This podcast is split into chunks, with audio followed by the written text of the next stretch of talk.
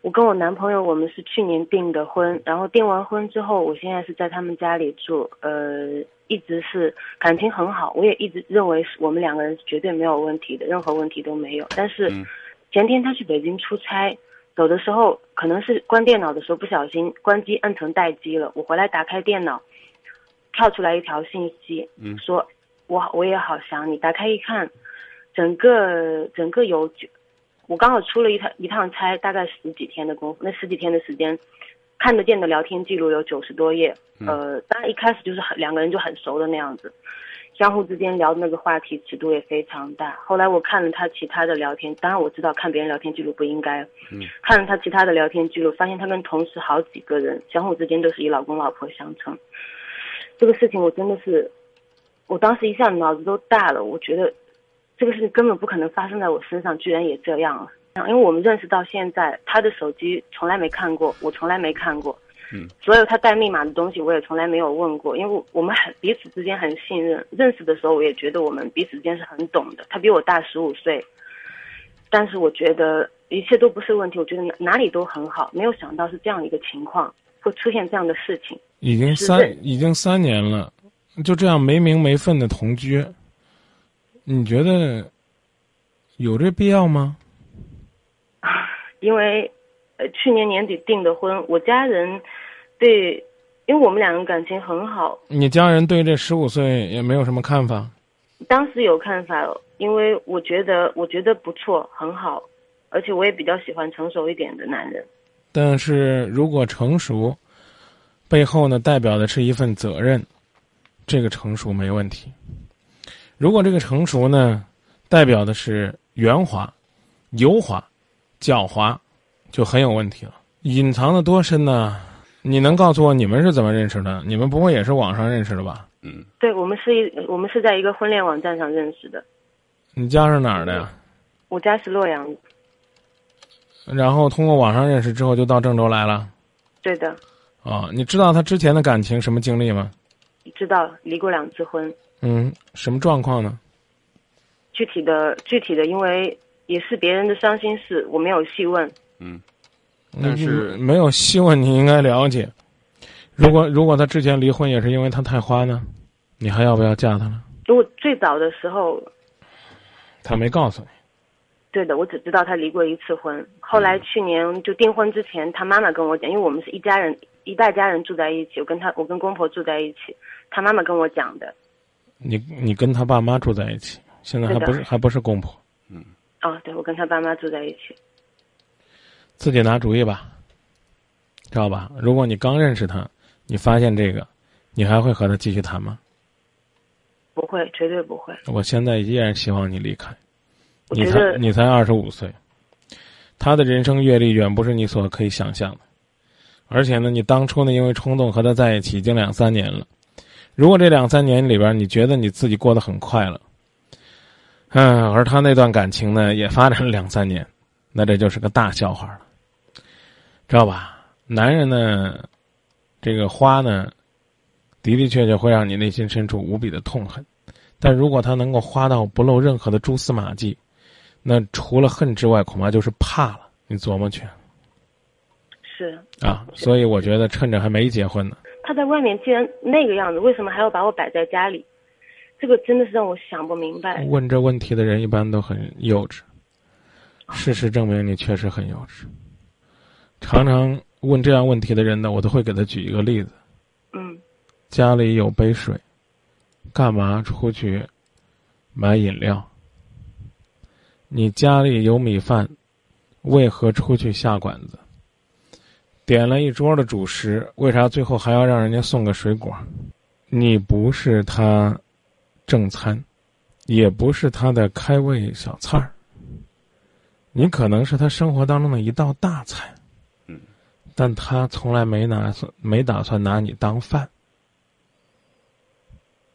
这话够明白了吧？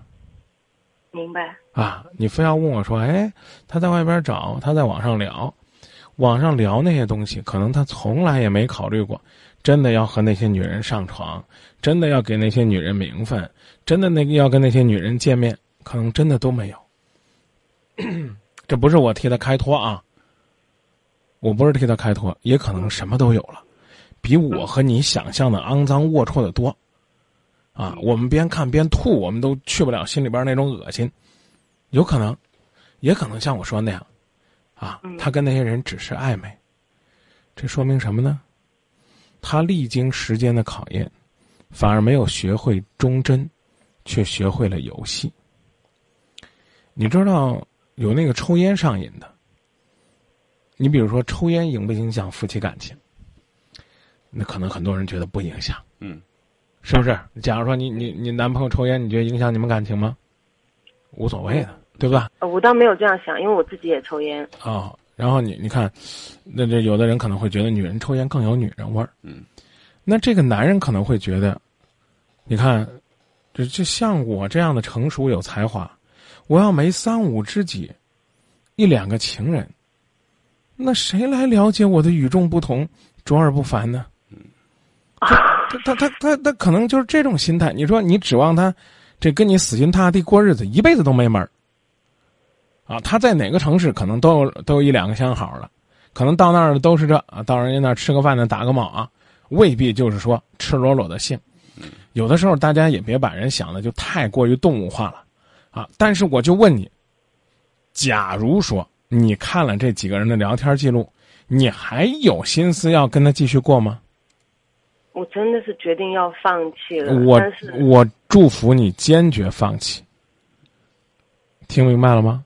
因为你很年轻，你完全可以有机会再重来。就算你不年轻了，就算你是他这个未婚妻了，你也得琢磨，他毕竟是未婚妻。你要是他媳妇儿，我可能就劝你，等等等他回来，跟他谈谈，跟他聊聊，啊。嗯。你你你你知道这个婚恋网什么概念吗？就他在网上登信息，可能一万个人跟他发私信，他最终选择了你，原因是什么？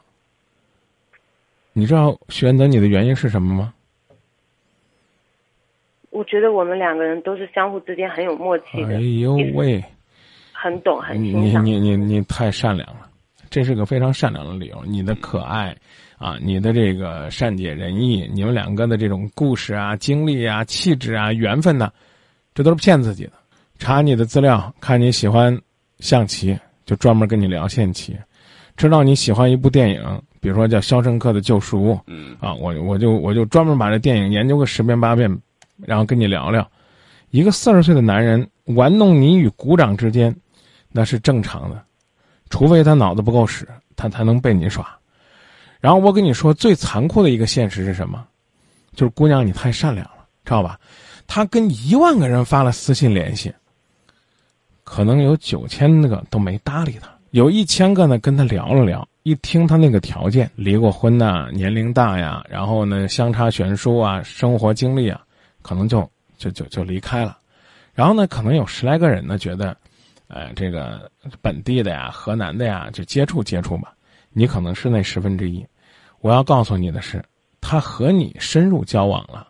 也订婚了，同居了，但那九个，他压根儿没放下，甚至呢还不断的有人在我给他发资料，因为他从来没有在那个所谓的交友网站上写自己的信息是已恋爱、已退出、已结婚，那他有多少可以选择的余地？